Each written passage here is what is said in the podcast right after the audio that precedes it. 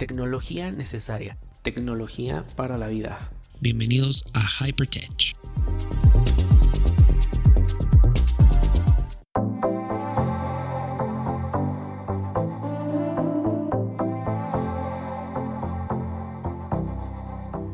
Hola, ¿cómo están? Bienvenidos a Hypertech. Mi nombre es Daniel Tinajero y estoy muy contento de que estés escuchando este episodio. Y bueno, pues el día de hoy quiero también presentarte que va a haber cambios en el formato del podcast. Me gusta hacerlo de vez en cuando para que no se aburran y no se vayan.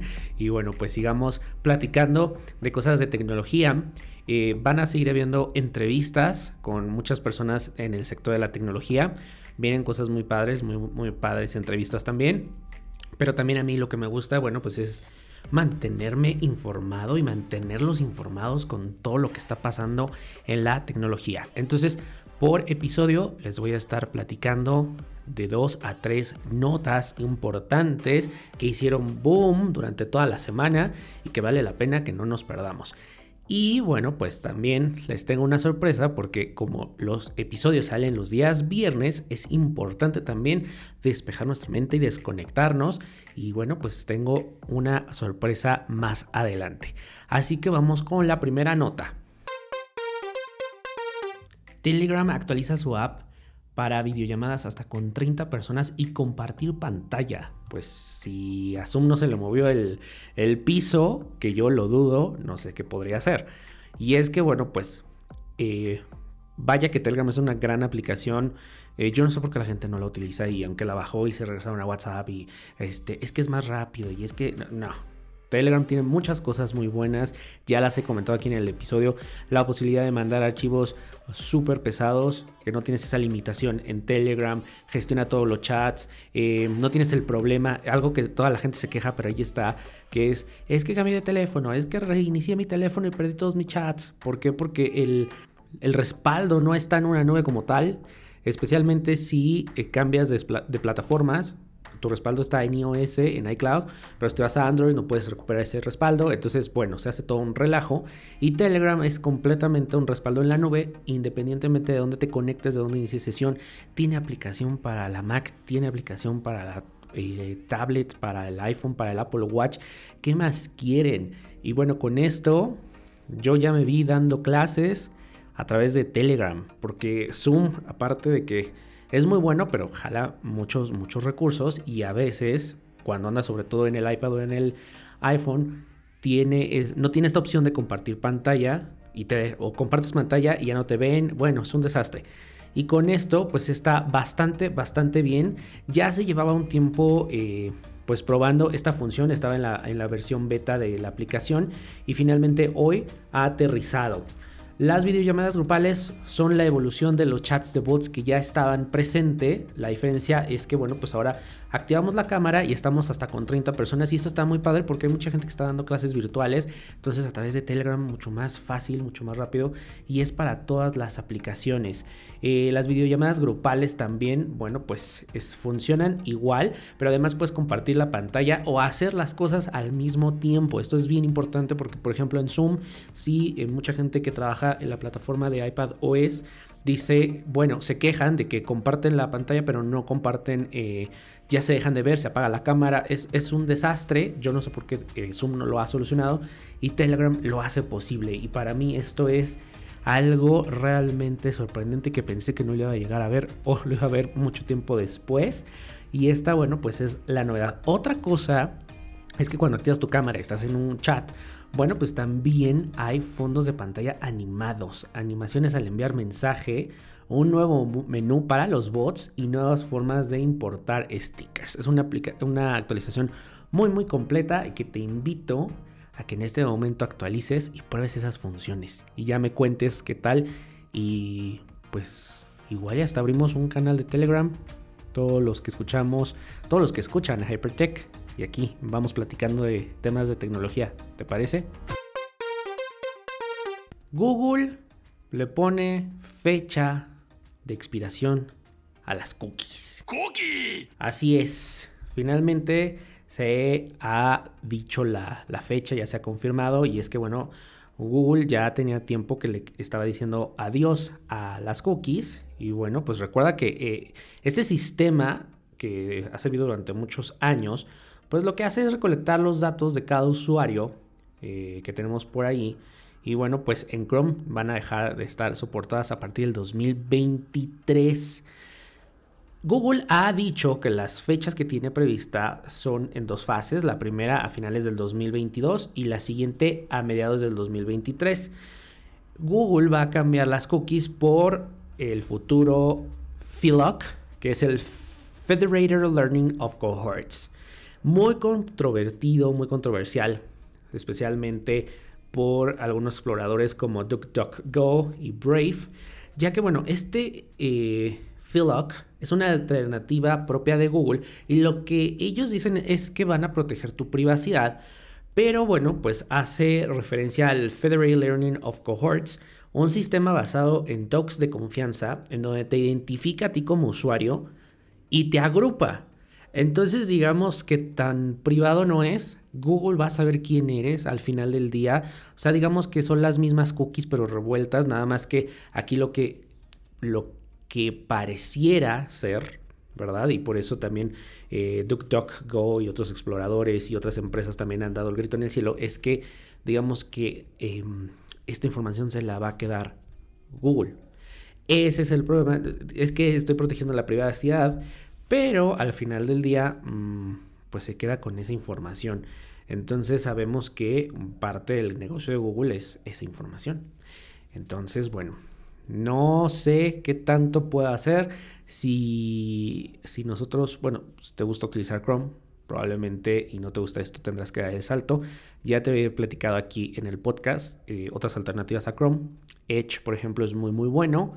Safari, con lo que ha presentado en iOS 15 y Mac 12, híjole, la verdad es que me gusta mucho. Me gusta mucho lo que, lo que Apple propone, que realmente es como un tipo VPN Ahí nadie sabe tu información, entonces digamos que navegas de manera anónima y eso me parece algo muy muy bien. Google insiste en que el Privacy Sandbox tiene como objetivo establecer una serie de estándares abiertos para mejorar la privacidad en la red que además proporcione mayor transparencia y mayor control. Según, ¿ok?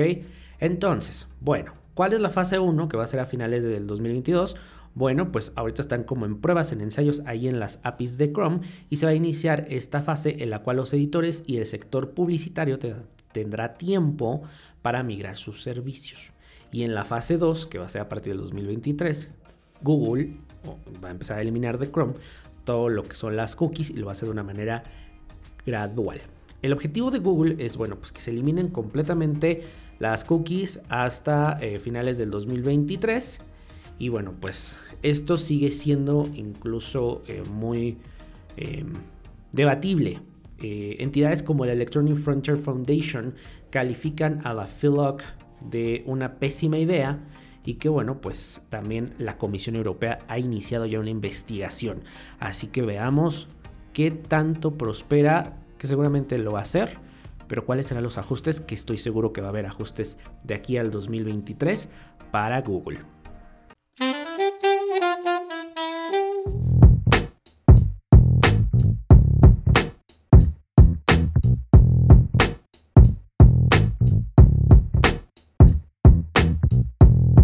Y bueno, como se los dije al principio del podcast, les tengo una sorpresa y estoy muy, muy contento de tener aquí a mi amigo Javi, quien nos va a estar hablando de cine todas las semanas, porque bueno, la verdad es que, como les decía, el, episodio sale cada viernes, pues es importante desconectarnos, desenchufarnos. Y Javi nos va a estar trayendo recomendaciones tanto de estrenos como de cosas que podemos hacer en casa o, ver en casa, sobre todo por cuando no hay money o cuando estamos, eh, todavía la gente que está ahí encerradita por la pandemia, que no quiere salir o que dices, bueno, voy a invitar al amigo, a la amiga y ese no es pretexto, si quieren ver una película, bueno, pues aquí están las recomendaciones de Javi. Javi, ¿cómo estás? Y bienvenido a Hypertech.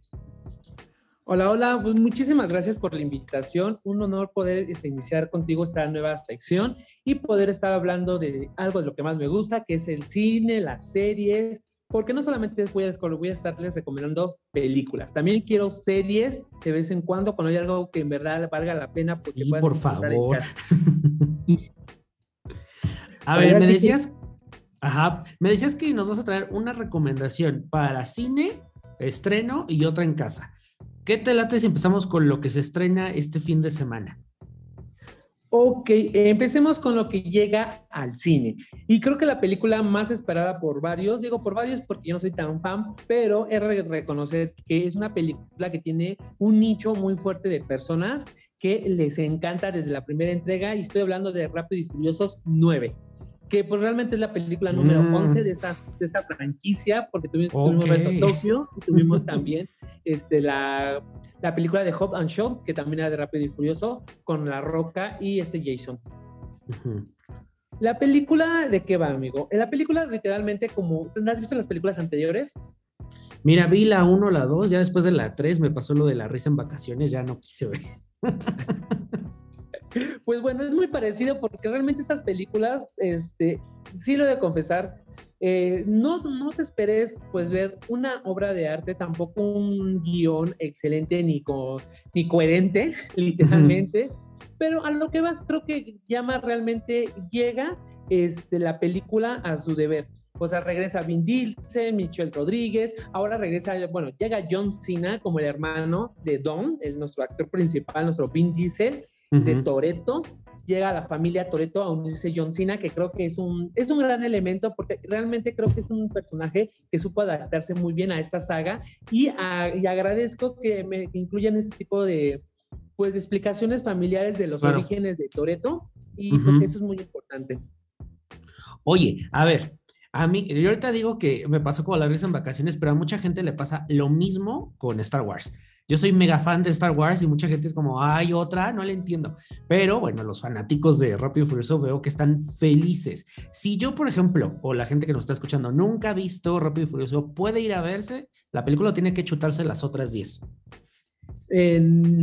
pues mira, realmente sí hablan del pasado, no te lo voy a negar, pero este, no es necesario. O sea, si pasen ceros, yo fui con mi chico a ver la película y los, este, él nunca había visto ninguna, dice que nada más vio la primera y a la mitad, pero nos aventamos la nueve y le entendió perfectamente. Hay unos giros de dos, tres personajes que te quedas de por qué pasa esto, pero realmente cuando avanza la película te explican el por qué de este personaje de, las, de lo sorprendente y caes, o sea, realmente no es, este, puedes ir a disfrutarla con familia, con los amigos, que con el vecinito, que con la vecinita, que, oye, realmente pues nunca la he visto, pero no hay ningún problema, le vas a entender a la película y te va a sacar muchas risas, o sea, aparte de que las escenas están muy bien elaboradas, es algo que me sorprende mucho de esta saga, que las escenas de acción, las secuencias son muy, muy bien elaboradas y pues realmente, o sea, te llevan hasta el espacio ya, o sea, ya las carreras este, ya quedaron atrás, o sea, lo de hoy es llegar al ah, espacio y okay. y ser agente, ser espías, o sea, es una locura, ¿eh? Ya se convirtió en esto. Oye, eh, a ver, tú eres muy cinéfilo y ahorita estás muy activo en la parte del cine. Para la gente que no hemos salido, y, me incluyo al cine, porque todavía nos da un poco de miedo, ¿cómo se está viviendo las medidas de seguridad? ¿Nos recomienda seguir? ¿Cuál qué, ¿Cuáles son los protocolos? Pues mira, realmente las medidas de seguridad están muy bien elaboradas. De hecho, hay estudios que lo comprueban para la gente que, digo, si no se lo sacan de la manga, hay estudios que te demuestran que estar en una sala de cine es más seguro que ir a un restaurante o bien que hasta pedir comida en la calle. O sea, es mucho más seguro. Ya me espanté. realmente es mucho más seguro ir al cine, este, ¿por qué? Porque es un lugar este, el cual este, tenemos una sana distancia y si hay una sana distancia real, o sea, las salas de cine, a pesar de que ya pueden estar al 50%, están adaptadas con el 40% de la capacidad y tenemos cierto espacio. Este, realmente enfrente de ti no hay nadie, a un costado de ti no hay nadie, son dos butacas sí, dos butacas no, y en la parte de abajo igual, y en la parte de atrás igual, quedando como que las partes de arriba estés vacío, en la parte de abajo estés vacío, y así todas las personas para que te sientas seguro. Agrégale que este, las medidas desde que llegas, la, la, temperatura, el gel, hay lugares marcados para la sana distancia en cada momento y cada espacio. No hay zonas para que puedas ir a jugar como anteriormente estaban las maquinitas, ni para que te vayas a sentar, ni mucho menos. Es casi casi a lo que vas. Y cada, antes de cada función sanitizan la sala. Y durante la función, la, de hecho, el aire no, no es como cuando vas a un restaurante, ni mucho menos que estar aire, pero no lo pues, realmente se recicla. Ahí no, el aire se va cambiando este, cada media hora, cada 40 minutos aproximadamente. Es decir, que realmente no hay tiempo de que pues el, este, te, te puedas contagiar. O sea, están muy, muy bien las medidas de seguridad digo, está mucho mejor realmente que un restaurante, que en un restaurante vas y estás en la mesa de al lado y no sabes si alguien tosió y en lo que tosió tu comida iba pasando o no, nunca sabes, o sea, realmente. O sea, sí, o sea, se escuchará feo, pero el cine sí es muy, muy seguro y el teatro, o sea, son de los lugares más seguros que hay actualmente para poder ir a, a disfrutar un evento. Súper, y además a poder apoyar otra vez a la reactivación de la economía, a, la parte de todos los trabajos, porque realmente se perdió mucho empleo cuando tuvieron que cerrar los cines, los teatros, esto está súper, súper bien. Oye Javi, y bueno, pues a ver, cuéntanos qué nos traes para los que vamos a estar en casita. Ok, pues quiero aprovechar la semana, bueno, que ya vamos a cerrar este mes Prime, porque técnicamente ya estamos a un día de la marcha, no marcha que virtual y que unos que sí la van a hacer y demás. Pues quiero Recordemos que, la que realmente este año lo que están enfocando es en la comunidad trans. Están en un, es, la, es el principal, este, el foco, es la principal lucha del día de hoy. Que haya más visibilidad, pues, claro. Exactamente, es por eso que ahora traigo una, este, una recomendación que habla de la vida pues, de la comunidad trans, este, realmente, más que de hablar de la comunidad trans, pues nos marca una historia que se llama La chica danesa. No sé si ya la podrías ver algún, hace algunos años. Ah, claro, La chica danesa. La chica danesa, no, danesa. La película, de hecho, la escogí porque se encuentra en una plataforma eh, de gran streaming rojo llamado Netflix, que la mayor parte usamos. Es por eso que, pues, obviamente, este, la quise recomendar, ya que es muy fácil de, este, de poder verla este, ¿De qué va la película para los que aún no lo, aún la llegan a ver, que creo que serán muy pocos, pero si ya la vieron, es creo que es un buen, un buen fin de semana para poderla retomar y poder claro. de ella. Esa película pues nos muestra la historia de un famosísimo este, pintor que, se siente como si fuera mujer, o sea, él desde su pensamiento y creo que nos, muestra un poco de cómo las personas trans muchas veces no las entendemos, pero ellas se sienten diferente. Y no es que no es que sea mal lo que sea que se sientan, es que simplemente tenemos que aprender a tolerar y a respetar. Nos muestran cómo este, él tuvo que hacer un cambio de género y en la, en la sociedad que se encontraba en los tiempos no era bien visto, no era aceptado y obviamente casi casi podía provocarle la muerte. De ahí nos va mostrando cómo establece una relación, cómo empieza a sentir atracción por otras personas, en este caso por personas del mismo sexo, y pues empezaría unos rollos muy, muy locochones, muy diferentes, pero que podemos disfrutarlos en familia. Este, realmente estas películas que puedes ver para que puedas empezar a explicar a un niño de 10, 12, 15 años, empiecen un poco a abrir la mente, pero tampoco meterlos directamente de golpe. Y es por eso que recomiendo La chica danesa en esta ocasión, ya que se me hace una película muy, muy inclusiva y que puede ver toda la familia en cualquier momento. Súper, Javi, porque además eh, yo creo que aquí tenía que abrir la, mente o, la cholla los, los adultos, porque los niños luego realmente preguntan, pero no preguntan con ese morbo o todo lo aceptan, pero los adultos son los que traemos cargando una de prejuicios y ahorita eh, esta recomendación que nos traes yo la vi hace tiempo, ahorita que me la estás comentando la quiero volver a ver, porque creo que es muy, muy importante. Además se ha visibilizado mucho el tema trans y todavía falta mucho por hacer. Muy bien, Javi. Exactamente. Oye, creo que... dime. dime. No, lo, lo, que te da como un pequeño comentario. Este, creo que realmente ahí lo que nos muestra es que lo que nos da miedo es lo que no conocemos y la película te lo demuestra muy claramente. Completamente de acuerdo. Oye, a ver, cuéntanos para que la gente te siga, qué es lo que haces. Yo sé que andas muy activo y la gente que le encanta el cine, aunque no sabe luego qué ver. Yo soy de los que entra, por ejemplo, a Netflix y empieza a ver todo el catálogo y no termina de ver nada, así me puedo llevar una hora.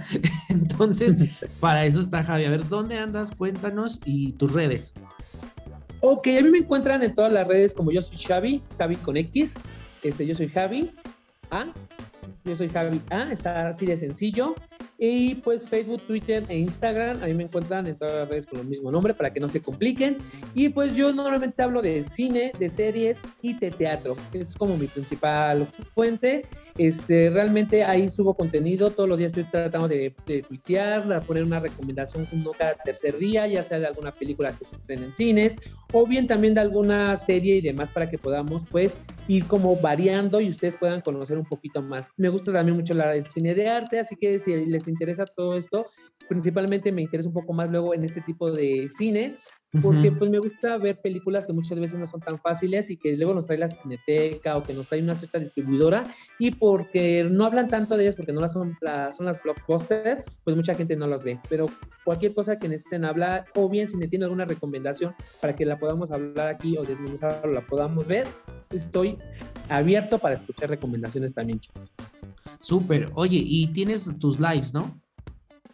Sí, sí, eh, los días jueves tengo mi, Javi Live, de hecho el día de ayer tuve uno, este, que es de HBO Max por el lanzamiento de la plataforma. Y a la otra semanita estaré hablando aquí con Dani un poquito más de todo lo que nos llegó. Recuerden que llega este 29 de junio y todos los jueves por Javi Live, por Facebook Live, tengo mis este, transmisiones para hablar de los estrenos de la semana, recomendaciones y más.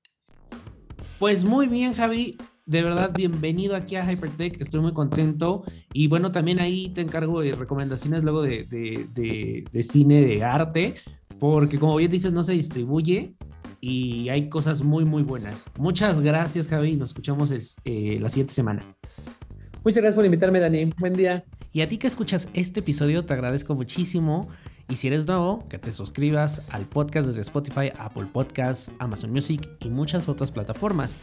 Me puedes seguir en redes sociales como arroba Daniel Tinajero. Nos escuchamos el siguiente viernes. Hasta la próxima.